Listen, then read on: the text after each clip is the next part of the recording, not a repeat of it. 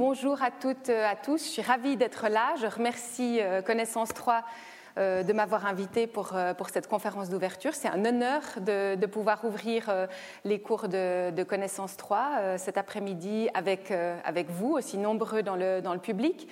Le thème de ma conférence cet après-midi s'appelle La valeur de l'engagement. Quand on a discuté avec Patricia Dubois, la secrétaire générale de Connaissance 3, avant l'été, on s'est dit, ben, quel serait le thème euh, qui serait intéressant en fait pour, euh, pour euh, Connaissance 3, pour le public de Connaissance 3.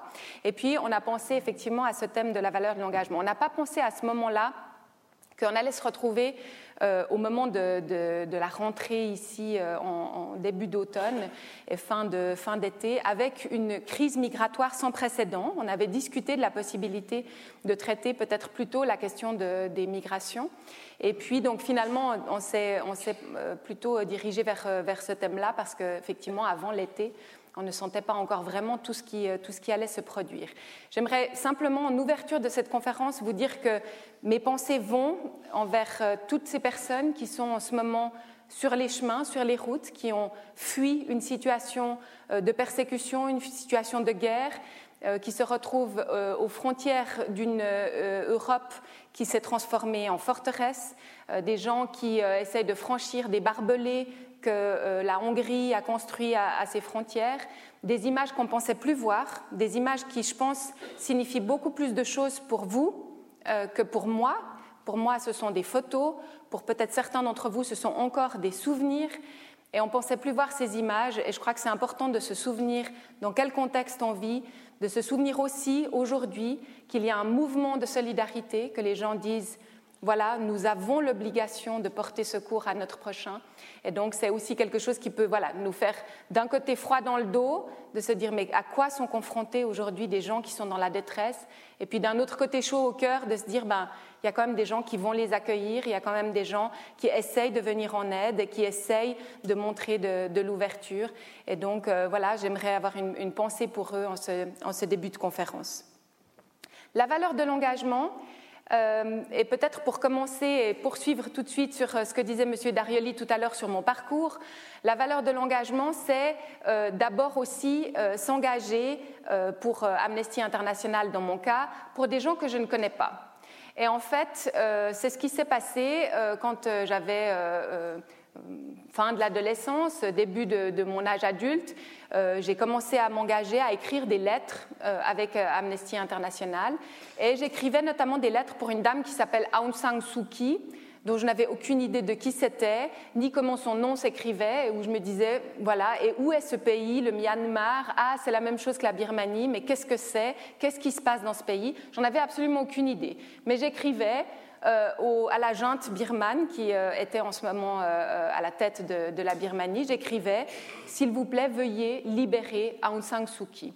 Et puis, 20 ans après, j'ai eu la chance, en fait, au moment où Aung San Suu Kyi a été libérée, qu'elle a pu enfin quitter la Birmanie où elle était en résidence surveillée, eh bien, euh, le Conseil fédéral euh, l'avait accueilli à Berne pour sa première sortie hors de Birmanie après 20 ans, soit de détention, soit de résidence surveillée. Et Aung San Suu Kyi est venue donc à, Berne et le Conseil fédéral avait proposé d'inviter des gens qui s'étaient engagés pour elle. Alors évidemment, je leur ai pas dit, mais je ne sais pas qui est Aung San Suu Kyi, parce qu'entre deux, Aung San Suu Kyi avait reçu le prix Nobel de la paix.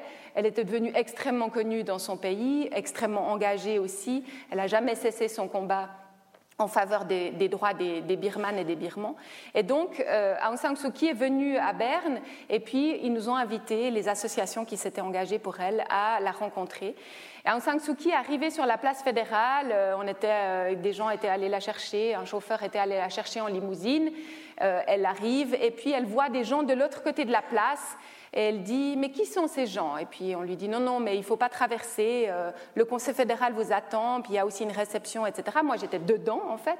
Mais mes collègues d'Amnesty, les militants d'Amnesty, étaient sur la place, de l'autre côté des, barrières, et puis euh, pour lui souhaiter la bienvenue, parce que c'est quand même, euh, elle représentait un immense engagement et des années d'engagement. Et, euh, Aung San Suu Kyi a dit non, non, mais je veux traverser cette place. Elle a traversé à pied la place fédérale. Elle est allée jusqu'aux barrières. Elle a serré la main à chaque personne qui était venue et qui s'est euh, engagée pour elle. Elle leur a dit à chacun merci. Merci pour ce que vous avez fait pour moi. Merci, sans vous, je ne serais pas libre aujourd'hui. Merci, je n'aurais pas pu être là sans vous. Et c'est ce moment extrêmement fort, symboliquement, où je me dis, ben voilà, peut-être qu'on vit dans un monde qui est de plus en plus chaotique, où euh, on a l'impression parfois que nos efforts ne servent à rien, où les droits humains sont attaqués de toutes parts, y compris euh, en Suisse, y compris dans un pays où normalement ils sont censés être respectés, ils sont censés être des valeurs universelles. Eh bien, ils sont attaqués de toutes parts et en même temps, il y a des moments comme ceux-là où quand on vient vous dire merci, sans vous, je ne serais pas libre, où on se dit, ben voilà, ça vaut la peine et même si ça a duré 20 ans d'engagement, jusqu'à ce qu'Aung San Suu Kyi puisse enfin être libérée, eh bien, ça valait euh, le combat et il valait la peine d'être mené. Et ce combat d'Amnesty International, c'est effectivement euh, un avocat en Grande-Bretagne qui l'a lancé, Peter Benenson, euh, un monsieur qui, à un moment donné, dans le début des années 60, en 1961, était révolté d'apprendre que des gens étaient mis en prison simplement à cause de leurs idées. Il avait entendu parler de deux étudiants au Portugal qui avaient porté ce qu'ils avaient appelé un toast à la liberté qui avait trinqué dans un bar à la liberté et puis qui avait été mis en prison au Portugal. Et il s'est dit, c'est quand même incroyable de penser qu'on est sur le même continent, il y a des gens qui peuvent dire des choses et d'autres qui se font mettre en prison pour leurs idées. Et c'est comme ça qu'Amnesty International est né. En 1961, il a lancé un appel, Appeal for Amnesty, un appel pour l'amnistie, et c'était un appel qui concernait cinq prisonniers d'opinion dans différents pays, à la fois euh, en Europe, mais aussi au sud, euh, dans le bloc de l'Est et dans le bloc euh, de l'Ouest, des gens qui étaient simplement détenus parce qu'ils avaient osé s'exprimer. C'est donc une idée toute simple, en fait, l'idée de la création d'Amnesty International, c'est l'idée que des individus, comme vous, comme moi, des individus qui n'ont aucun pouvoir, quand ils se mettent ensemble, ils ont un pouvoir et ils peuvent se faire entendre. Et Amnesty International se base sur la Déclaration universelle des droits de l'homme, un texte extrêmement important, mais un texte qui n'est en fait qu'un bout de papier. Euh, c'est un texte qui a été adopté au sortir de la Deuxième Guerre mondiale. Évidemment, c'était au moment où les États disaient qu'est-ce qu'on peut faire pour que les atrocités commises pendant la Deuxième Guerre mondiale plus jamais ne se reproduisent? Et donc, ils ont écrit ce texte. Je crois qu'aujourd'hui, on peut dire que c'est un texte absolument visionnaire et que ce serait bien difficile d'arriver à une unanimité euh, comme ça a été euh, le cas euh, à ce moment-là. Mais donc c'est un texte qui, comme je disais, n'est qu'un bout de papier parce qu'en fait, on ne peut pas exiger des États qu'ils respectent la Déclaration universelle. En fait, la Déclaration universelle ensuite a donné lieu à toute une série de conventions, et c'est ces conventions que les États sont obligés de respecter s'ils les ont ratifiées. Par contre, la Déclaration reste un texte déclaratoire, pas, elle n'a pas force de, loi.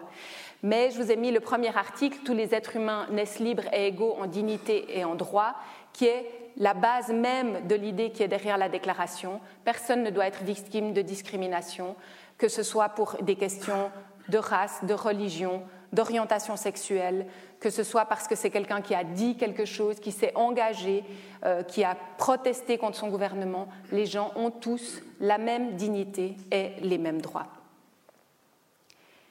Où commencent les droits humains?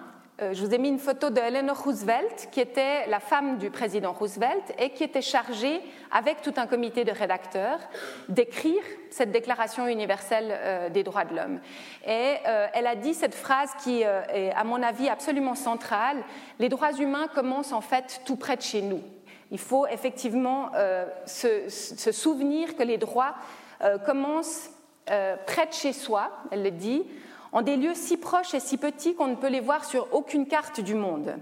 Ils constituent l'univers personnel de chacun, le quartier où l'on vit, l'école ou l'université qu'on fréquente, l'usine, la ferme ou le bureau où on travaille. C'est là que chaque homme, chaque femme, chaque enfant aspire à l'équité dans la justice, à l'égalité des opportunités et à la même dignité sans discrimination. Si dans ces endroits-là, les droits sont dénués de sens, alors ils n'en auront guère davantage ailleurs.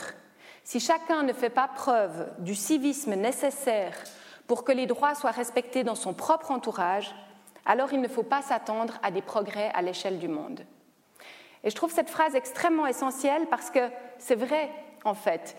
On peut se dire en Suisse, globalement, les droits humains sont respectés, donc finalement, est-ce que ça vaut la peine de se battre? Il y a toujours des situations où il y a des inégalités, des discriminations, des situations d'injustice. Et si on n'arrive pas à se battre ici, dans un pays où quand même il y a encore de nombreux privilèges, où il y a encore la possibilité de se battre, si on n'arrive pas à faire respecter les droits ici, alors ce sera très difficile de les faire respecter ailleurs, dans des pays où il n'y a pas d'état de droit, dans des pays où il y a de la persécution. Donc il faut commencer par se battre à son niveau et tout près de chez soi. Quelques mots sur quel est le travail aujourd'hui d'Amnesty, parce que je vous mettais la photo du fondateur euh, qui allumait cette bougie et qui, en fait, euh, a lancé Amnesty comme un mouvement de gens qui écrivent des lettres. Aujourd'hui, on n'écrit plus forcément beaucoup de lettres, on en écrit encore, c'est vraiment l'ADN de l'organisation.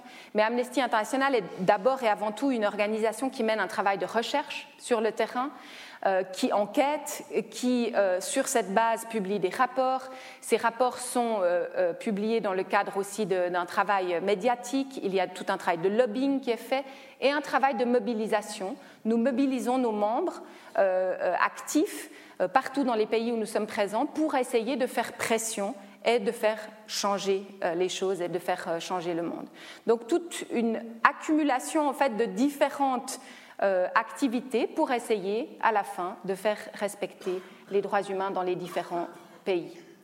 Et en Suisse, me direz-vous, puisque je vous disais tout à l'heure que la situation en Suisse est certainement plus enviable que dans d'autres pays, en Suisse, il y a euh, différents domaines d'action pour euh, Amnesty International, notamment l'un, c'est la Convention européenne des droits de l'homme.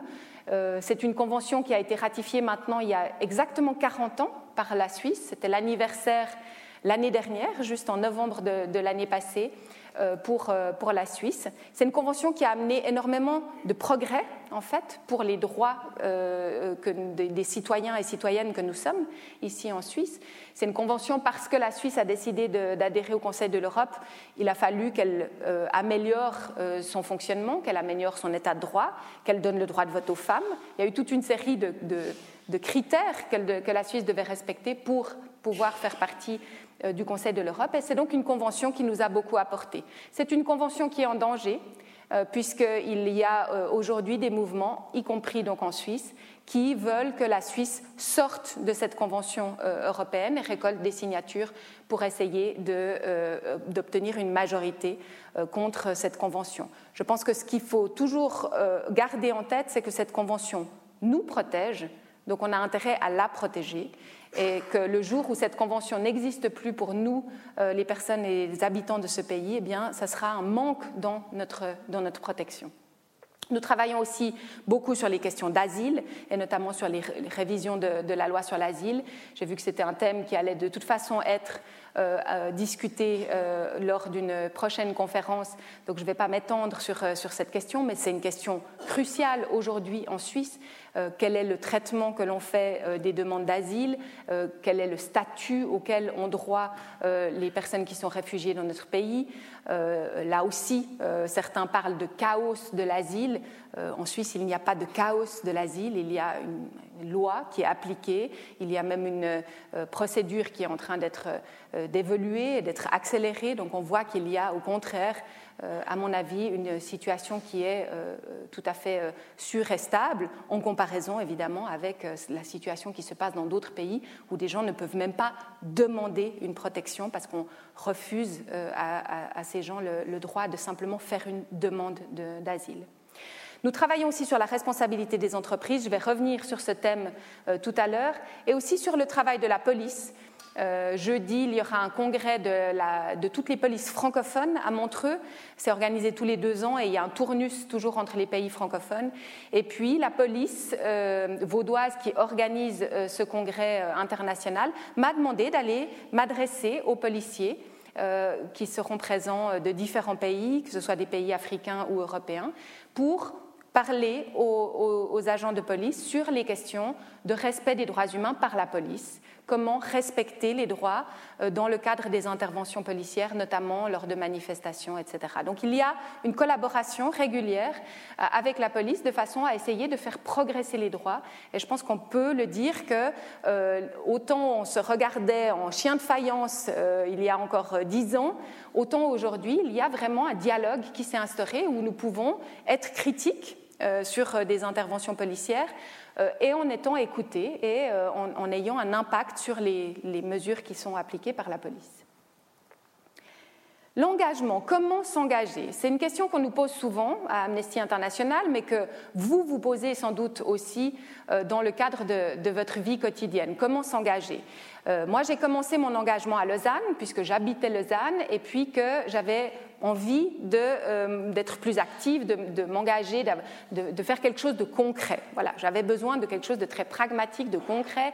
Je voulais euh, des réunions où je sache, en sortant de la réunion, ce qu'on attendait de moi. Donc ça, ça a été mon premier engagement bénévole avec Amnesty International, où je suis allée dans le groupe local à Lausanne euh, qui se réunissaient une fois par mois où on discutait de quelles actions on allait faire, des stands, on allait récolter des signatures, on organisait une conférence, on faisait venir quelqu'un, etc. Voilà, c'était le travail d'un militant de base euh, qui était mon, travail. J'ai souvent entendu l'excuse de dire j'ai pas le temps. Et je pense que c'est vrai, très peu de gens ont du temps. Aujourd'hui, c'est devenu une denrée extrêmement euh, rare et précieuse. On n'a pas de temps. Euh, alors je vous dirais, en fait, on peut s'engager même deux minutes. Il n'y a pas besoin d'avoir du temps.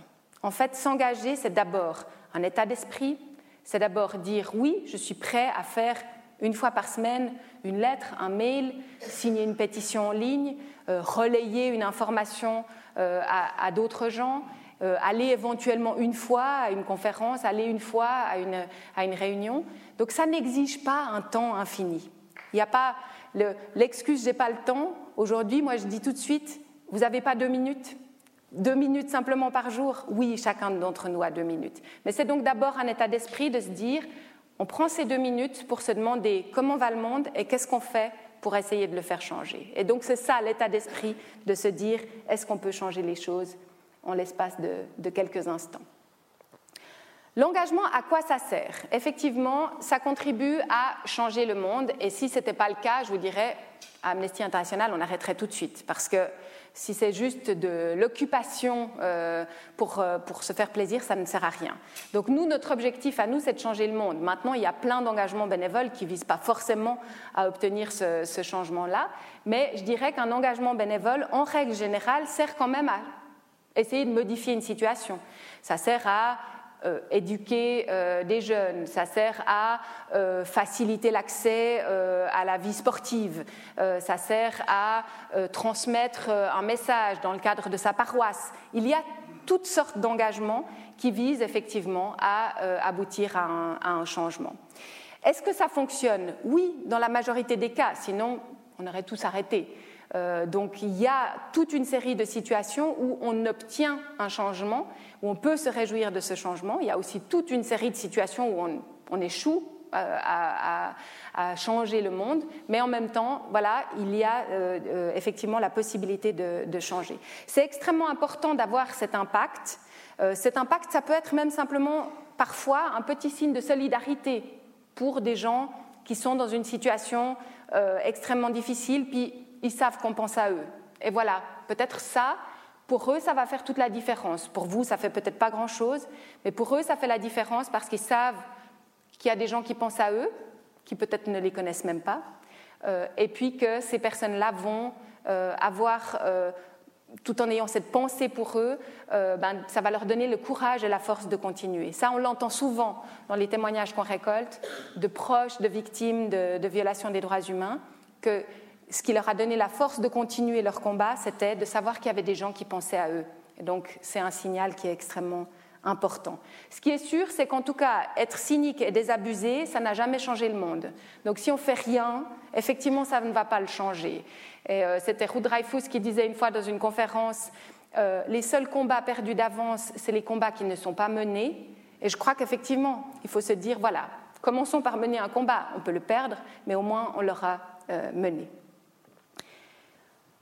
À quoi sert l'engagement Je le disais tout à l'heure, quand même aussi à se faire plaisir. On n'est pas euh, Mère Teresa.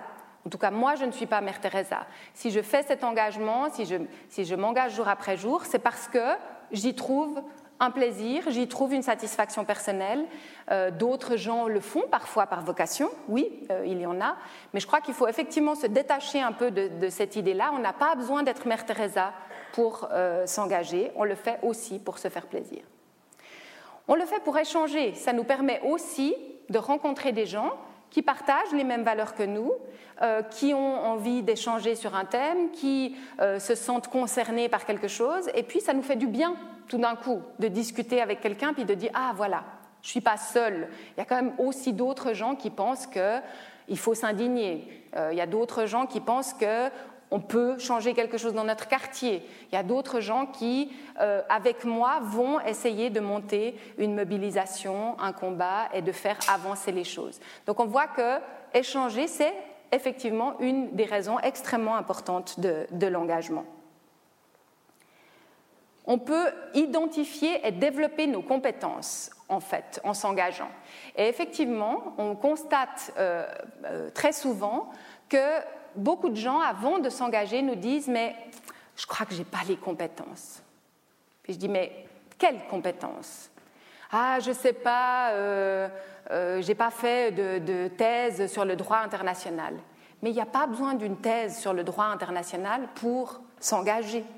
En fait, les compétences qui sont utiles dans des associations, c'est lesquelles? C'est par exemple des relations humaines. On aime tous avoir euh, des contacts avec d'autres gens. Si on sait parler, si on sait échanger, c'est déjà une compétence qu'on peut identifier comme une compétence nécessaire dans une association. Peut-être que quelqu'un sait faire de la comptabilité. C'est extrêmement précieux.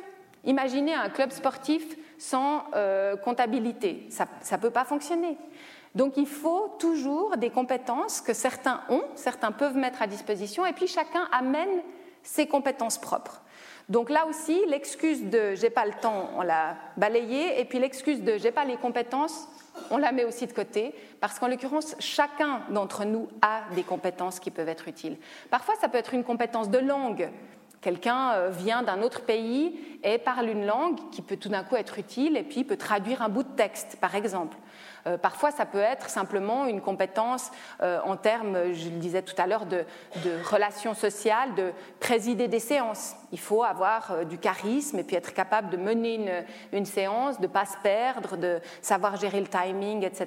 Voilà des compétences qui sont utiles dans les milieux associatifs, dans les milieux de vie de quartier, dans les milieux sportifs, dans les milieux culturels, et que vous avez, parce que j'en suis sûre, on a tous développer ce genre de compétences.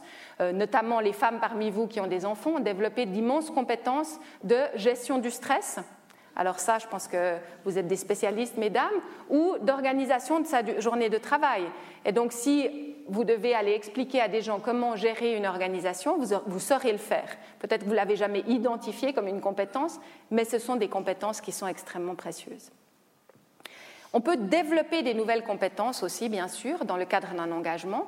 C'est des compétences, par exemple, je ne sais pas, si parmi vous, il y en a qui ne euh, sont pas très bons en informatique, ben, tout d'un coup, ils vont avoir l'occasion peut-être de se former euh, sur euh, le maniement d'un ordinateur ou sur comment créer un réseau sur Facebook pour partager une action urgente et faire que d'autres gens y participent. Donc, il y a toutes sortes de compétences qu'on peut acquérir au travers d'un engagement. Et donc, c'est aussi intéressant euh, ensuite dans, sa vie privée.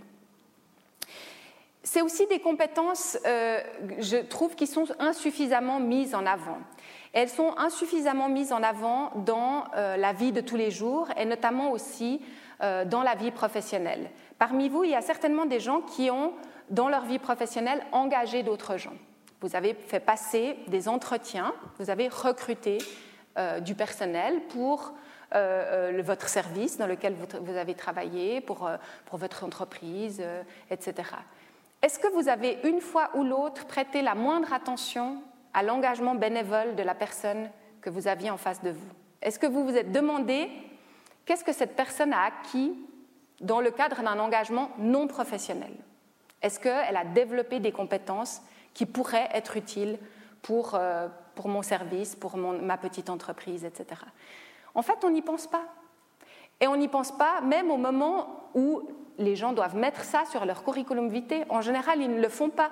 Ils ne disent pas qu'ils sont comptables de la caisse euh, du, du, club de sport ou membres d'un groupe d'amnesty et puis que chaque euh, deux samedis, ils font des stands au marché où ils apprennent à parler aux gens et à essayer de les convaincre sur des sujets qui peuvent être difficiles parce que tout d'un coup, ils se font rabrouer, ils doivent argumenter, etc.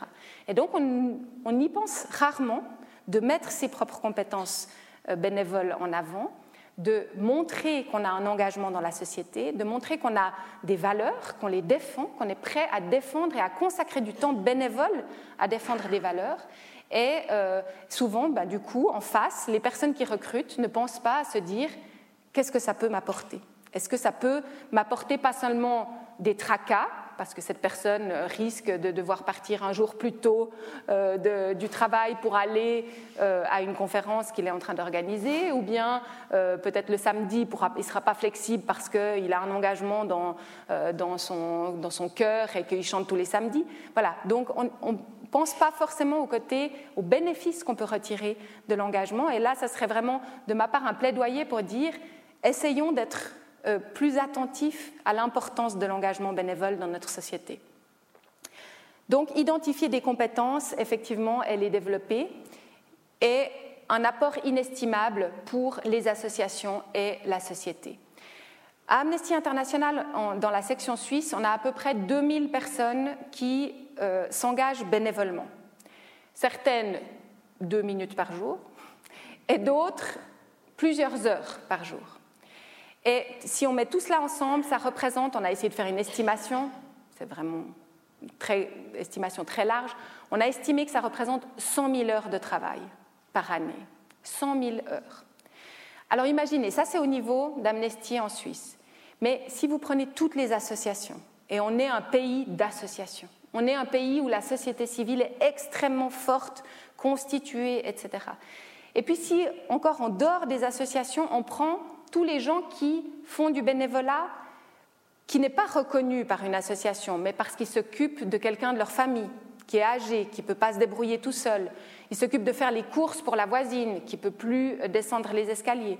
Ils s'occupent de garder les enfants euh, de quelqu'un qui a des difficultés, qui ne trouve pas euh, d'endroit où euh, mettre ses enfants. Tout ça, ça représente des heures de bénévolat qui sont absolument incroyables. Et en Suisse, effectivement, on a finalement énormément de gens qui ont un engagement bénévole et on oublie trop souvent de valoriser cet engagement. Donc c'est un apport inestimable. Posez-vous la question, quand c'est la dernière fois que vous avez fait du bénévolat? Et je suis sûre que c'était hier. Parce que vous avez gardé vos petits-enfants, parce que vous avez euh, aidé une voisine, parce que vous avez écrit un bout de texte pour quelqu'un qui ne euh, sait pas écrire, parce que vous avez euh, relayé une information qui vous paraissait importante et puis vous vous êtes dit, ben tiens, ces gens pourraient s'engager, j'envoie ça euh, à différentes adresses. Voilà, on en fait toutes et tous, parfois sans s'en rendre compte. Et puis c'est vrai que malheureusement, c'est souvent pas, souvent, euh, pas, suffisamment valorisé par la société. Il existe maintenant des certificats de bénévolat, mais c'est vrai qu'on ne pense pas forcément à le demander. Et puis quand euh, on est retraité, on se dit mais à quoi ça va me servir d'avoir un certificat avec la liste de mes engagements bénévoles? Je ne vais pas aller postuler ailleurs. Vous pourriez postuler pour le poste de président de Connaissance 3 où on vous demandera ce que vous avez fait comme engagement bénévole. Donc, n'oubliez jamais de demander un certificat. Quelques mots sur euh, le type d'engagement que euh, nous demandons actuellement à nos bénévoles d'Amnesty International, mais aussi à euh, des bénévoles de 73 autres organisations de la société civile en Suisse. Nous avons lancé ce printemps une initiative populaire, donc nous récoltons des signatures auprès des Suisses et des Suissesses pour essayer de faire changer le monde. Et cette fois-ci, nous voulons le changer d'abord tout près de chez nous. C'est-à-dire que nous voulons le changer en Suisse. En Suisse, il n'y a actuellement pas de cadre légal euh, contraignant pour les euh, entreprises qui sont basées en Suisse pour les obliger à respecter les droits humains et l'environnement. Donc, ça veut dire que, évidemment, si en Suisse, une entreprise va faire travailler des enfants euh, de 12 ans ou va répandre des pesticides dans la rivière, j'imagine quand même que des gens vont porter plainte. Et là, il y aura moyen de euh, effectivement porter plainte contre l'entreprise et d'aller au tribunal. Mais si ça se passe en République démocratique du Congo et que c'est la filiale d'une entreprise suisse qui répand des pesticides dans la rivière ou qui emploie des enfants dans les plantations de cacao, il n'y a aucun moyen, en fait, de porter plainte contre la maison mère. On peut faire une démarche en République démocratique du Congo, mais évidemment dans un État faible euh, où euh, l'état de droit est euh, parfois inexistant, c'est très difficile de faire valoir ses droits en tant que plaignant. Souvent, en plus, les gens qui sont victimes de violations de ces droits ou victimes de pollution de l'environnement n'ont pas les moyens pour essayer d'aller elles-mêmes en justice contre une entreprise qui est très souvent extrêmement puissante et parfois qui a un, un chiffre d'affaires qui est plus important que le PIB du pays.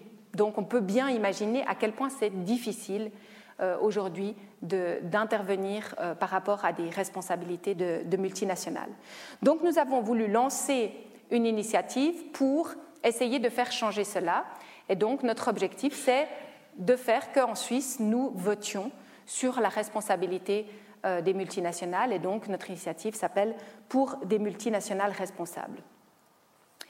Quelles sont ces violations? J'en ai énuméré quelques-unes, mais juste pour vous euh, donner quelques exemples. Euh, une des violations qu'on peut constater euh, qui, est commise par des multinationales suisses dans d'autres pays, c'est notamment la question des essais cliniques. il y a des essais cliniques qui sont faits sur des êtres humains dans des pays en développement. Ces essais ne sont pas faits en Suisse. Ils sont faits dans des pays où les droits euh, des personnes sont peu respectés. Euh, ils sont faits dans des pays où euh, il n'y a par exemple pas de suivi médical après les essais cliniques. il n'y a pas de réparation financière qui est versée aux personnes qui risquent de, subir des conséquences graves pour, pour, leur santé. Elles ne vont pas être soignées si elles développent une maladie. Et donc on a des situations où des firmes suisses ne feraient jamais ce type d'essai sur des personnes ici en Suisse, et puis les font dans d'autres pays. Donc on exporte des pratiques qu'on ne serait pas prêt à accepter chez nous, mais pour des raisons de pauvreté, d'autres gens ailleurs sont parfois obligés de, l'accepter. Un autre exemple, je parlais de pollution de rivières tout à l'heure. On a en Suisse, euh, on est un pays dans lequel euh, il y a euh, le plus grand nombre de sièges de multinationales par habitant. Donc on est vraiment un pays avec énormément de multinationales. Certaines existent depuis très longtemps, hein. elles ont été créées il y a plus qu'un siècle. D'autres sont venues s'installer chez nous à cause des conditions extrêmement intéressantes en Suisse et à cause justement d'un cadre légal très peu contraignant. Et donc, l'une d'entre elles, une entreprise basée à Zug, pour des raisons fiscales, euh, une de ces entreprises a notamment, en République démocratique du Congo, été accusée d'avoir déversé euh, des produits euh, extrêmement toxiques dans la rivière, ce qui signifie que les habitants de la région ne peuvent plus utiliser cette eau, en tout cas certainement pas pour la boire ni pour se laver. Les poissons sont morts, donc ils perdent aussi leur subsistance, les gens qui vivaient euh, de la pêche et de l'utilisation de l'eau.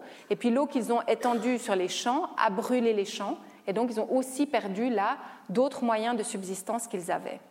Et c'est des exemples typiques qui peuvent se produire, pas seulement d'entreprises suisses, mais évidemment d'entreprises du monde entier, qui, dans un état faible, savent qu'ils ne vont pas risquer grand-chose et pas être poursuivis pour euh, ce type de, euh, de situation. Une autre entreprise euh, suisse a notamment, par exemple, aussi déversé, enfin, utilise un, pesticide qui est, non, pardon, un herbicide qui est considéré comme le plus mortel au monde. il s'agit d'un herbicide qui s'appelle le paraquat et qui est interdit en Suisse depuis 1989. Et cet herbicide est vendu par tonnes dans de nombreux pays. C'est une entreprise basée en Suisse qui le vend, qui continue à le vendre. en disant, pour sa défense, que s'il est utilisé correctement, il n'y aura aucun problème. les, gens ne vont pas mettre leur santé en danger s'ils l'utilisent correctement, c'est-à-dire recouvert de protection, etc. Mais évidemment, cette entreprise-là ne vend pas les habits de protection. Et les paysans, euh, que ce soit au Cambodge ou euh, dans d'autres pays qui utilisent euh, ce pesticide, n'ont pas accès à ces habits de protection. Et donc, ils mettent leur santé en danger. Il y a de nombreux cas qui sont des cas mortels. Donc, pourquoi est-ce qu'un produit qui n'est pas autorisé chez nous, des firmes suisses peuvent le vendre sans en subir de conséquences? Dernier exemple euh, en lien avec euh, ces questions de, multinationales et de, violation des droits humains. Euh, par exemple, la question du travail des enfants. Et là aussi, je veux dire, en Suisse, si aujourd'hui une entreprise recourait à des enfants pour fabriquer des chaussures ou pour cueillir des abricots, le tollé serait énorme. Hein, je veux dire, euh, immédiatement, euh, euh, les, associations, les politiciens, etc., montraient aux barricades pour dire c'est inacceptable. On ne peut pas tolérer que des enfants travaillent, soient exploités, souvent même dans des conditions proches de l'esclavage, parce qu'en l'occurrence, ils touchent rarement un salaire ou alors vraiment un salaire de misère. Il y a aujourd'hui en Côte d'Ivoire et dans les pays alentours producteurs de cacao plus d'un demi-million d'enfants qui travaillent dans des plantations de cacao. Et les cinq plus grosses firmes qui travaillent dans la production de chocolat sont basées en Suisse. Donc évidemment qu'il y a du cacao cueilli par des enfants qui finit dans du chocolat suisse. C'est pas mathématiquement, pas possible autrement. On ne peut pas importer du chocolat d'ailleurs que de ces endroits. Alors évidemment, après, c'est aux entreprises de montrer qu'elles ont pris des mesures pour s'assurer que euh, le, cacao n'était pas cueilli par des enfants, que les fèves n'étaient pas euh, récoltées ou triées par des enfants. Euh, certaines le démontrent, certaines signent effectivement des conventions, s'engagent à respecter cela, et puis d'autres, en gros, s'en lavent les mains parce qu'elles n'ont pas, pour l'instant, suffisamment de pression. Donc on voit ces quelques exemples pour vous dire qu'il existe effectivement des violations euh, des droits humains et des, pollutions de l'environnement qui sont euh, créées par des, entreprises. Et donc une coalition d'ONG a décidé de lancer euh, cette initiative populaire pour essayer effectivement d'introduire en Suisse des mesures contraignantes de façon à permettre de faire pression sur les entreprises. Souvent, des entreprises nous ont dit euh, on, a adopté un code euh, un, code éthique ou un code de responsabilité sociale, donc on applique déjà ces normes. Donc on ne veut pas des normes contraignantes. Et puis il y a cette citation de Dick Marty qui fait partie du, comité d'initiative que je trouve une citation euh, extrêmement forte et intelligente qui dit euh, personne ne voudrait que la circulation routière repose sur des principes volontaires et qu'elle soit dictée par la loi du plus fort. J'ai une plus grosse voiture, je passe avant toi. De la même manière, les activités des sociétés à l'étranger doivent être encadrées par des règles claires. Il faut fixer un cadre et des normes claires et contraignantes pour que les entreprises sachent ce qui est autorisé et sache le distinguer de ce qui ne l'est pas. Et donc ce cadre est extrêmement important et il doit être le même pour tous et toutes les entreprises. Ce n'est pas possible que certaines entreprises disent nous, nous nous engageons à respecter euh, les droits humains et à ne pas polluer l'environnement, et puis que d'autres entreprises se comportent d'une façon absolument contraire aux droits humains et euh, polluent l'environnement. C'est de la concurrence déloyale. Et d'ailleurs, les patrons d'entreprise l'ont bien compris. Et il y a plusieurs patrons, euh, notamment dans le domaine du chocolat, euh, Marc Bloch, qui a dit Moi, je suis prêt à soutenir cette initiative. Il faut que les règles s'appliquent à tous. Il faut que tout le monde euh, respecte ces, standards minimaux. Il faut que tout le monde sache à quoi s'en tenir. Et je ne suis pas d'accord que d'autres entreprises, allègrement, parce qu'elles n'ont jamais signé ce code éthique, eh bien, aient le droit de produire à des prix évidemment beaucoup plus concurrentiels parce qu'ils utilisent du travail des enfants ou qu'ils se permettent de ne pas respecter l'environnement dans les pays où ils sont actifs. Donc on voit qu'il y a effectivement un besoin aujourd'hui de ces normes et de ces règles claires. Et c'est pour ça que ces 74 ONG ont constitué une coalition euh, et qu'elles ont lancé donc, cette initiative pour des multinationales responsables. Euh, vous avez dans ce comité notamment, donc je le citais tout à l'heure, Dick Marty, mais aussi euh, des anciennes conseillères fédérales comme Micheline Calmiret, un ancien président du tribunal fédéral comme Giuseppe Nye, et donc toutes ces associations, et aussi euh, des fondations qui s'occupent de euh, fonds durables, comme euh, la fondation Ethos. Donc, ensemble, ces personnes ont dit c'est extrêmement important de commencer par changer le monde là où on a un pouvoir de le changer. Et le pouvoir de changer, c'est ici en Suisse. Donc, essayons effectivement de mettre dans la Constitution la responsabilité des multinationales pour ensuite avoir un impact majeur sur les pays où ces multinationales euh, sont actives. Euh, une des critiques qui nous est souvent faite en lien avec cette initiative, c'est qu'on nous dit les entreprises vont délocaliser à l'étranger, elles vont quitter la Suisse, elles vont enlever leur siège, surtout si ce sont des entreprises qui sont installées seulement depuis deux ou trois ans, juste pour des raisons fiscales. Elles vont quitter euh, la Suisse puis elles vont aller s'installer dans un autre pays. C'est possible. Pour tout vous dire, moi, je ne tiens pas forcément à ce qu'en Suisse, il y ait des entreprises qui reconnaissent que leur business entier est basé sur un modèle de violation des droits humains et de pollution de l'environnement, et puis qui restent en Suisse. Alors, franchement, moi, celles-là, je ne les regrette pas si elles déplacent leur siège à l'étranger.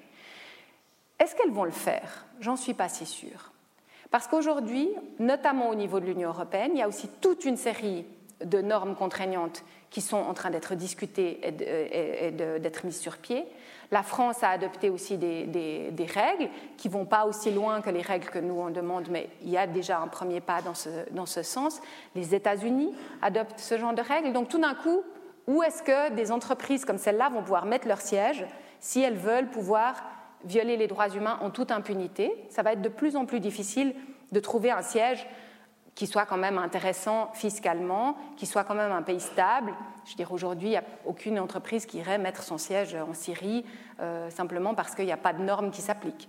Donc voilà. Donc on voit qu'à un moment donné, on arrive à petit à petit faire une pression, que cette pression doit venir aussi de l'intérieur, c'est-à-dire qu'elle doit venir des citoyens, mais elle doit venir aussi des entreprises elles-mêmes pour essayer de pouvoir mettre sur pied un réel euh, changement et d'aboutir effectivement à une, situation où on peut avoir un impact majeur sur euh, ce qui se passe euh, à l'étranger. Donc si vous souhaitez soutenir vous aussi cette initiative, sachez qu'elle s'appelle donc Initiative multinationale responsable. J'en ai apporté quelques flyers qui sont à l'entrée ou des listes de signatures. Si vous n'êtes pas suisse, malheureusement, vous ne pourrez pas signer cette, cette initiative. Et puis, j'aimerais terminer cette euh, euh, conférence avant d'ouvrir aux, questions, que vous ne manquerez évidemment pas d'avoir, j'en suis sûre, par un, des éléments de l'engagement qui fait qu'on a euh, la force de continuer à se, à se, battre. Je le disais tout au début, rencontrer Aung San Suu Kyi et puis voir Aung San Suu Kyi dire merci aux gens de façon humble et comme si ce n'était pas elle qui s'était engagée, mais comme si c'était les autres qui s'étaient engagés pour elle et de valoriser cet engagement, eh bien c'est extrêmement important. La reconnaissance est importante. Et là aussi, posez-vous la question autour de vous, est-ce que votre engagement, est-ce que votre engagement bénévole est suffisamment valorisé, mais aussi est-ce que vous avez suffisamment valorisé l'engagement des autres? Est-ce que vous avez dit merci quand on a fait quelque chose pour vous qui était à un niveau peut-être supérieur à ce que vous auriez pu espérer ou attendre. Euh, Est-ce que vous avez euh, déclaré à quelqu'un qu'il avait des compétences incroyables dans un domaine et que ça vous a euh, beaucoup ému que ces compétences soient mises à disposition de manière gratuite et, désintéressée. C'est important effectivement de valoriser cet engagement et de bénéficier de cette reconnaissance. Et je dois dire qu'une des chances que moi j'ai, c'est que dans ma vie de tous les jours, eh bien, je travaille pour des personnes qui sont reconnaissantes. elles savent pourquoi elles sont reconnaissantes. Et j'aimerais vous donner l'exemple de euh, Enzaf Haïdar. Enzaf Haïdar est la femme de Raif Badawi. Raif Badawi, c'est un blogueur, euh, un jeune euh, homme qui avait créé un site internet, une plateforme de discussion, et puis il voulait discuter sur la situation dans son pays, il voulait avoir la possibilité de dire ce qu'il pensait, mais il voulait aussi surtout donner la possibilité à d'autres gens de dire ce qu'ils pensaient euh, de euh, son gouvernement et aussi de la façon dont son gouvernement appliquait l'islam. Raif a une euh, malchance, c'est qu'il vit en Arabie saoudite. Et en Arabie saoudite, créer une plateforme pour la liberté d'expression vous vaut 10 ans d'emprisonnement et 1000 coups de fouet. C'est la peine à laquelle Raif a été condamné. Il a été condamné maintenant il y a deux ans. Et puis, en janvier de cette année, le 9 janvier, le gouvernement d'Arabie saoudite a décrété qu'il était temps de commencer la peine. Et donc, ils l'ont fouetté 50 fois un vendredi sur la place publique. Euh, Raif euh, a évidemment extrêmement mal euh, supporté cette, peine. Il, avait, il était extrêmement gravement blessé dans le, dans le dos. Et puis, il y a eu une mobilisation sans précédent. Ça faisait des mois et des mois qu'à Amnesty International, on se battait pour lui, qu'on essayait d'attirer de, l'attention sur son cas, qui est un cas absolument scandaleux, de quelqu'un qui simplement veut s'exprimer et qui subit la répression implacable de son gouvernement. Et on n'arrivait pas, on n'arrivait pas à faire passer ce message sauver Raif, free Raif. Et tout d'un coup, il y a eu une mobilisation qui était extrême et on a réussi à mobiliser très largement euh, partout, euh, que ce soit euh, aux États-Unis, en France, en Suisse. Les gouvernements ont appelé à la libération de Raif. Alors pour l'instant, ça n'a pas fonctionné. Pour l'instant, Raif est toujours en prison et mais il n'a plus jamais été fouetté depuis le mois de janvier. Donc sa peine a été suspendue, elle pourrait reprendre n'importe quand, puisque la Cour suprême a validé ce jugement, donc il est impossible aujourd'hui de revenir en arrière sur ce jugement. La seule possibilité serait qu'il soit gracié. Évidemment que nous, nous sommes nous n'appelons pas à une grâce. Il n'a commis aucun crime. On ne peut gracier que les gens qui ont commis un crime. Mais s'il faut que ça passe par une grâce, alors tant pis, il faut qu'il soit libéré. Sa femme, euh, Enzaf, est réfugiée aujourd'hui au Canada avec leurs trois enfants. Ils ont trois petits-enfants. Euh, et puis, elle euh, vit dans l'incertitude la plus totale de savoir est-ce qu'un jour son mari sera libéré? Est-ce qu'il va mourir de cette peine atroce? Est-ce qu'elle va pouvoir le revoir? Et en même temps, depuis que Amnesty International se bat à ses côtés pour exiger la libération de Raif, eh bien, elle est reçue partout. Elle vient en Suisse où elle va être reçue. Là aussi, elle va avoir la possibilité de, serrer la main de la présidente de la Confédération. Imaginez, Enza Faidar, c'est une femme d'Arabie saoudite qui n'a jamais parlé à qui que ce soit parmi les autorités. Mais tout d'un coup, elle est reçue dans le monde entier. Elle serre les mains des présidents. Elle va leur parler de la situation en Arabie saoudite. Et tout ça, c'est possible. Pourquoi? Parce que des milliers de gens se sont battus pour son mari, parce que des milliers de gens ont écrit des lettres de solidarité à Enzaf, parce que des milliers de gens lui ont dit Tenez bon, ne lâchez pas, nous on ne va pas lâcher. Donc vous ne lâchez pas, vous êtes extrêmement importante, vous êtes dans ce combat et il faut que vous soyez motivés et que vous continuiez. Alors elle nous le dit chaque fois qu'on a un contact avec elle, et là elle va venir en Suisse, donc ce sera l'occasion justement de l'écouter et d'écouter euh, cette reconnaissance qu'elle a vis-à-vis de tous ces gens qui se mobilisent, elle nous le dit, sans vous, j'aurais déjà baissé les bras.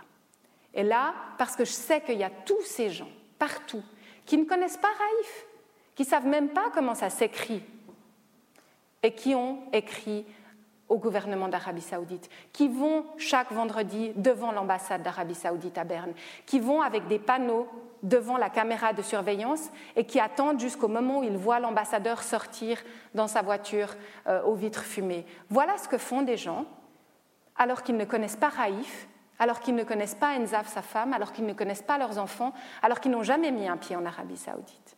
Et ça, c'est un engagement.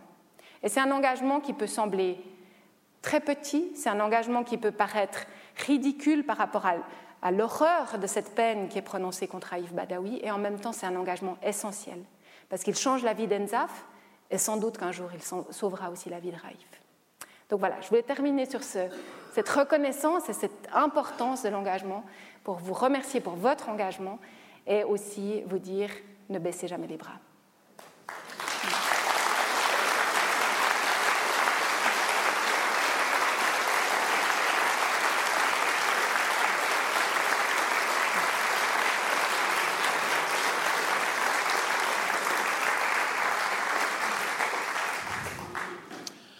Eh bien voilà, une superbe leçon d'humanité. Je pense que notre cerveau limbique, celui des émotions, certainement il a été touché. Vous savez qu'on a également un cerveau cortical qui nous permet au fond d'analyser un petit peu plus en détail, se dire mais, mais qu'est-ce que, qu'est-ce que j'attends pour pouvoir euh, aussi moi m'engager? Voilà, cela étant dit, je, je pense que au fond j'aimerais vous remercier très très profondément d'avoir fait cette euh, superbe présentation parce que on se rend bien compte qu'on a un pouvoir beaucoup plus important qu'on n'aurait jamais imaginé. J'imagine que vous avez aussi beaucoup apprécié toute la nuance, toute dire, cette nuance, cette euh, capacité à présenter des choses qui sont rudes, qui, nous bouleversent, et pourtant sans euh, faire ce qu'on appelle, euh, entre guillemets, au fond du de, l'effet de l'horreur de, de, bas étage. En tout cas, merci beaucoup pour cette présentation. Alors, j'imagine maintenant qu'il y a quand même des questions à lui poser parce que c'est plutôt rare que d'avoir la possibilité d'être en direct avec elle. On peut la lire dans les journaux, mais quand on l'a en présence, c'est encore mieux. Alors, qui aimerait poser la première question? N'ayez pas peur, n'ayez pas peur. Euh, voyez. Alors, ah voilà, monsieur, ah, on vous donne la parole. Oui, merci. Euh, vous avez parlé de la Birmanie, vous avez rencontré Aung San Suu Kyi. Euh, c'est très bien. J'aimerais savoir maintenant ce que vous pensez de l'attitude de la même Aung San Suu Kyi par rapport à cette population du nord-est euh, de la Birmanie, les Rohingyas, qui sont très persécutés actuellement. Vous avez absolument raison. Euh, la situation en Birmanie est loin, euh, vraiment très loin euh, d'être une situation de, respect des droits humains. Les Rohingyas sont une des populations qui est actuellement évaluée comme en risque de génocide. Donc une population qui risque de disparaître, qui est victime d'une extermination claire et nette. Et en fait,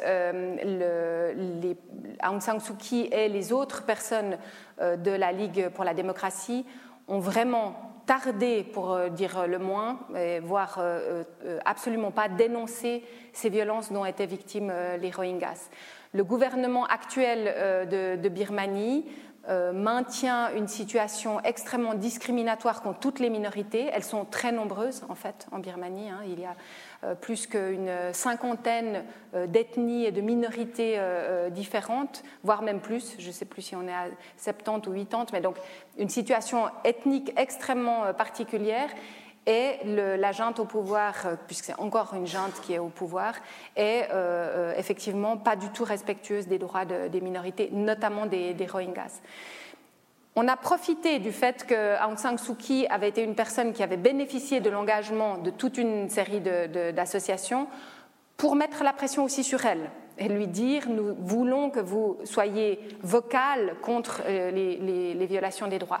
Il y a eu des déclarations qui ont été faites au Parlement birman, malheureusement pour l'instant euh, sans succès, et la ligue qu'elle dirige n'est pas majoritaire. Hein. Donc euh, voilà. Alors n'est n'est pas parce qu'elle n'est pas responsable elle-même à titre personnel de cela qu'elle ne peut rien faire. Au contraire, elle a du poids et surtout, elle a une écoute au niveau international qui lui permettrait de beaucoup plus thématiser cette, euh, question. Là aussi, peut-être que le seul moyen qui va faire évoluer la situation, c'est qu'aujourd'hui, les Rohingyas prennent la fuite par dizaines de milliers. Ils sont sur des bateaux euh, les pays aux alentours, notamment euh, des pays comme l'Australie, refusent de laisser accéder les bateaux jusqu'au continent australien.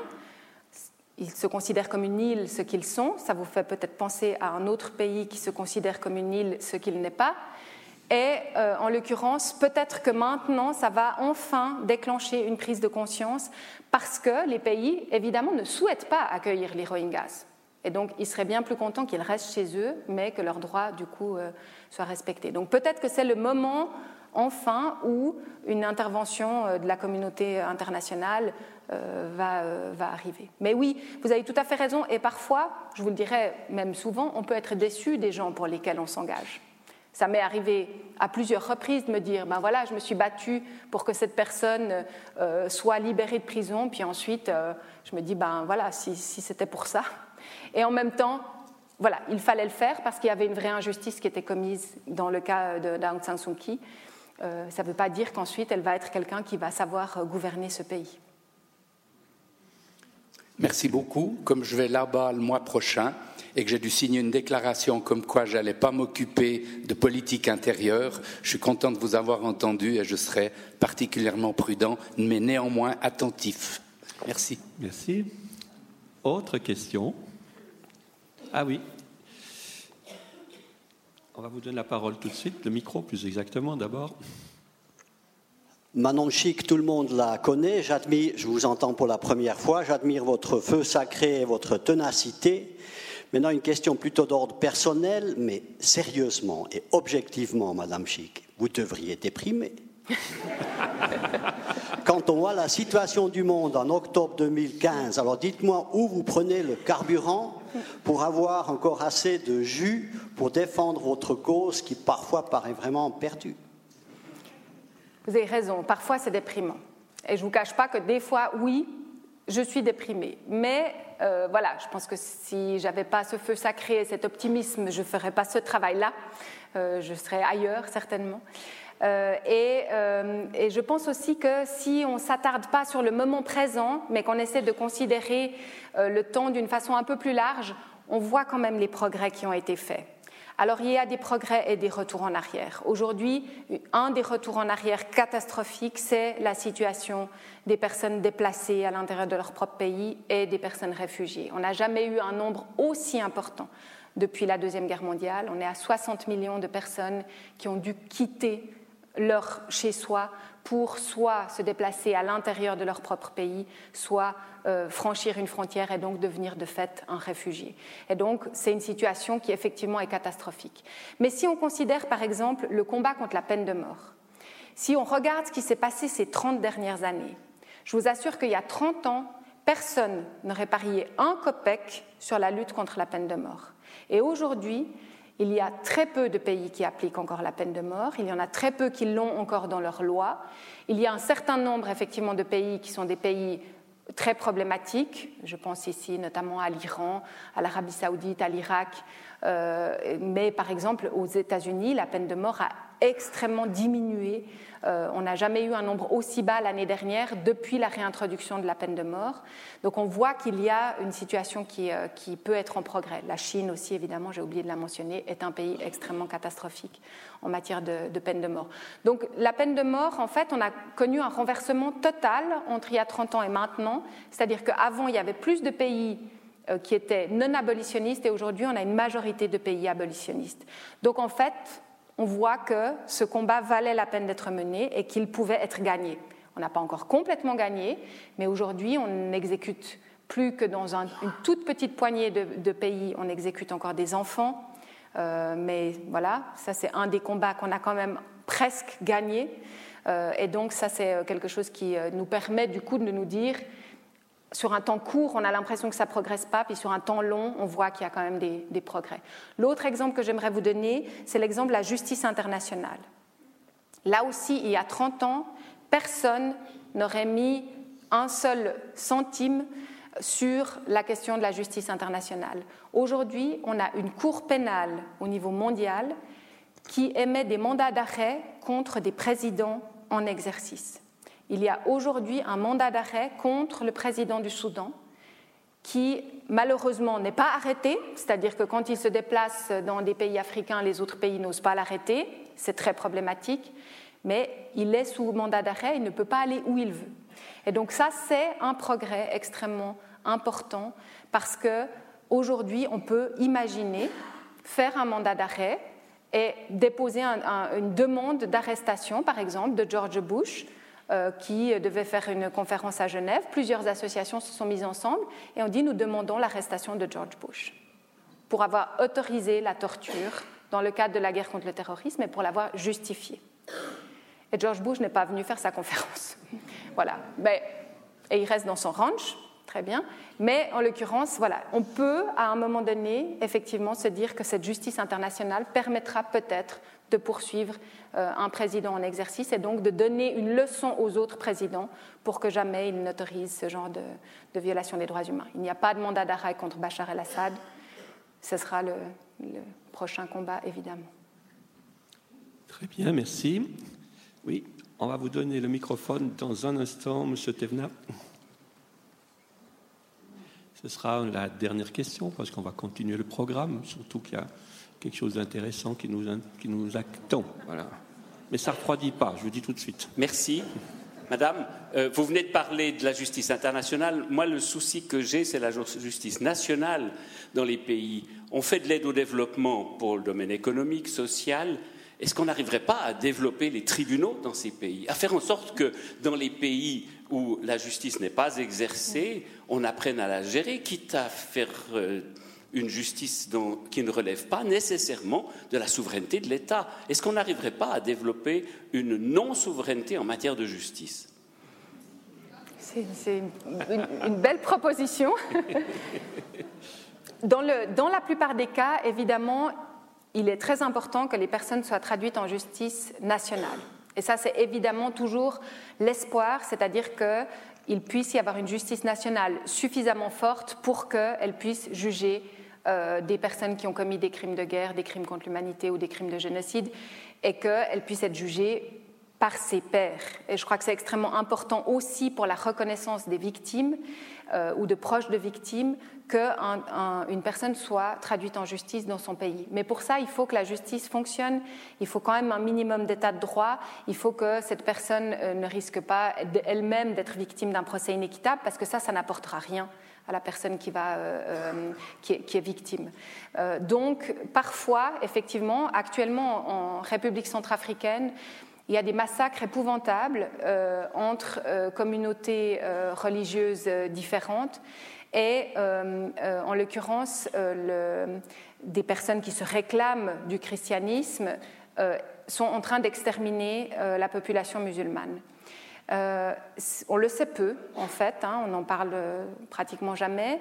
Euh, la population musulmane ne peut vivre que sous protection de l'ONU, dans des zones d'enclave euh, dans, dans, la capitale. Dès que les gens sortent de cette enclave, ils sont tués.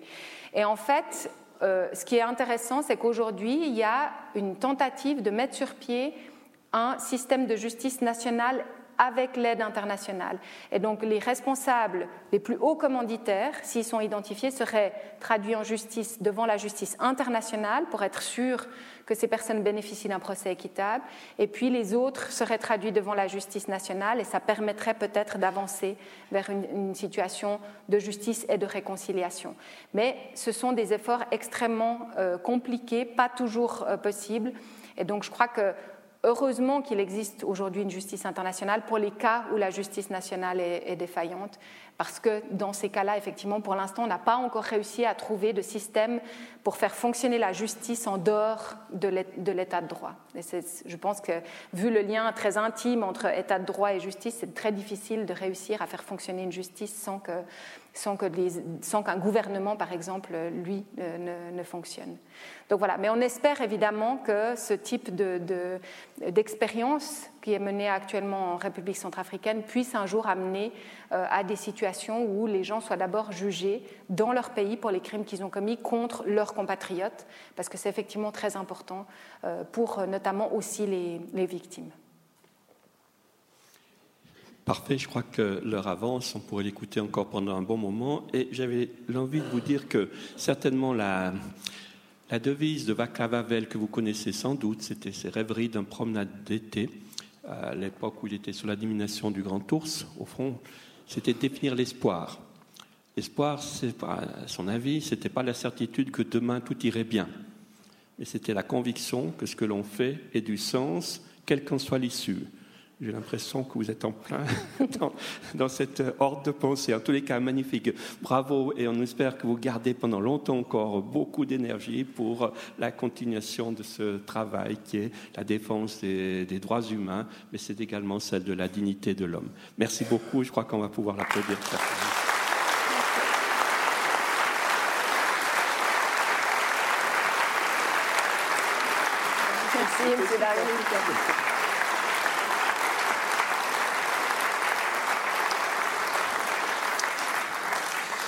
Voilà, si jamais vous pouvez faire part de tout ce que vous avez entendu hein, autour de vous, parce qu'on en a bien besoin dans ce moment où le monde est un petit peu chahuté et qu'on a besoin des, valeurs de référence pour savoir euh, comment penser. Alors, cela étant dit, je vais continuer très court en vous disant, ben voilà, les activités de connaissance 3, c'est ce qui vous permettrait d'avoir un, un regard sur tous ces développements dans tous les domaines qui constituent la vie de tous les jours. Et à ce titre-là, vous voyez que c'est très démocratique parce que les programmes ont été faits de telle sorte que les gens qui habitent le pays d'en haut, la vallée de Joux ou bien la basse Broye puissent avoir accès à cette formation continue, autrement dit d'avoir le plaisir d'apprendre. Alors vous voyez que pour toute la saison qui sera 2015-2016, c'est quand même pas moins de 114 conférences. Vous avez également quelque chose qui est très apprécié, c'est les cours. Ça veut dire c'est la possibilité d'apprendre avec des enseignants chevronnés qui ont des vraies valeurs pédagogiques. J'aime bien quand on me dit ah mon Dieu, si j'avais eu un enseignant comme ça quand j'étais à l'école, moi aussi j'aurais aimé faire des études. Donc vous pouvez commencer si jamais vous n'avez pas encore essayé. Et puis il y a des visites culturelles qu'on appelle également visites scientifiques. C'est ce qui vous donne la possibilité d'aller voir sur place directement qu'est-ce qu'il en est dans l'évolution, par exemple, des grandes entreprises, les grandes écoles qui sont nos fleurons, le théâtre, etc. Parce que ça c'est aussi l'occasion d'apprendre. C'est quelque chose d'autre que simplement de faire une visite passive ou passer, si vous voulez, à travers vers les différentes salles sans savoir exactement qu'est-ce qui était important à voir. Alors euh, voilà le programme de, de Connaissance 3 pour la prochaine saison. Maintenant, vous savez qu'on est au siècle de la modernité, ou plutôt on est dans la post-modernité. La modernité, ça vous a appris à savoir comment utiliser un ordinateur, et on n'échappe pas à cela. Ça veut dire que si vous voulez participer aux activités de Connaissance 3, vous avez le site qui est très facile. Si jamais vous l'avez oublié, simplement mettre sous Google connaissance 3, et puis vous y arrivez facilement, avec euh, au fond les différentes euh, activités qui, qui, sont là, savoir comment participer, les tarifs, s'inscrire, etc. Tout ce, vous n'avez pas besoin de mettre dans la tête tout de suite maintenant, mais vous pouvez faire à tête reposée chez vous. Puis, j'aimerais attirer votre attention parce que mercredi, dans deux jours, il y aura cette thématique qui est quand même importante de savoir euh, les migrations à travers la crise de la Méditerranée. Quelle réponse pour la Suisse? Et là, euh, la, région de, des Chalands a eu la bonne idée d'inviter quelqu'un qui est particulièrement compétent. Elle ne vient pas là à titre de politicienne, mais quelqu'un qui connaît bien cette problématique, on l'entend souvent sur les ondes de la radio. Et puis, il y a une autre question qui est celle du populisme, qui est très en vogue. Démocratie et populisme. Et je pense que M. Couchepin, vous l'avez souvent entendu, au fond, à un certain moment, il a pris des, on va dire, des décisions qui étaient courageuses pour savoir, au fond, est-ce qu'il faut mettre des barrières ou non contre le, le populisme. Alors, ça, ça sera à Payerne. Donc, vous aurez le choix pour euh, mercredi. J'arrive maintenant, qui est, quasiment la fin. Ça veut dire, c'est les remerciements. Alors, euh, ben, vous voyez qu'il faut les remerciements, ça passe toujours par quelque chose qui est, agréable, un moment de convivialité. Je vous assure, tout de suite, j'aime bien le dire, parce que ceux qui, qui préfèrent boire de l'eau, c'est tout à fait possible. Il y aura aussi de l'eau, et que la seule différence entre les deux, c'est que c'est 10 parce que dans la bouteille de vin et dans le litre d'eau, il y a quand même, dans la bouteille de vin, il y a 90% d'eau. Donc, euh, je vous laisserai faire le, choix. Puis, euh, j'aimerais remercier encore une fois beaucoup Madame Chic, parce que c'était chic vraiment de l'avoir parmi nous. Deuxième, le deuxième, c'est tous les bénévoles de Connaissance 3, parce que tous ceux qui sont là, c'est un peu plus de 110 personnes, qu'il s'agisse au fond de, euh, des personnes qui vous accueillent ici, mais également dans les régions, qu'il s'agisse des personnes qui soient par exemple dans les comités régionaux, dans le comité central, qu'il s'agisse des personnes qui sont au pupitre pour préparer le programme, au fond, j'en passe. Tout ça, ce sont des bénévoles qui je vous assure, s'ils n'avaient pas le plaisir en retour de leur engagement, ils ne seraient pas là depuis longtemps. Alors, euh, qu'ils en soient remerciés. En votre nom aussi, j'aimerais remercier M. De Coulon je crois que c'est François de Coulon. C'est lui qui est le généreux donateur et qui va nous faire découvrir à la fois ces bouteilles de vin. Il y a un très bel éventail de bouteilles qu'il cultive dans la région des Clépons. Mais aussi, il y aura la possibilité pour ceux qui aimeraient en savoir plus sur l'histoire du château des Clépons euh, eh bien, de pouvoir participer à une visite culturelle qui sera organisée au, printemps prochain. Et puis, j'avance en vous disant qu'il y a Madame Dubois, notre secrétaire générale, et son équipe, parce que s'ils n'avaient pas préparé tout ça, ben, au fond, ça aurait moins bien marché. Et je vous prie de m'excuser par rapport au quoi qu'il y avait là. Comme médecin, j'avais l'impression que mon appareil avait des extrasystoles.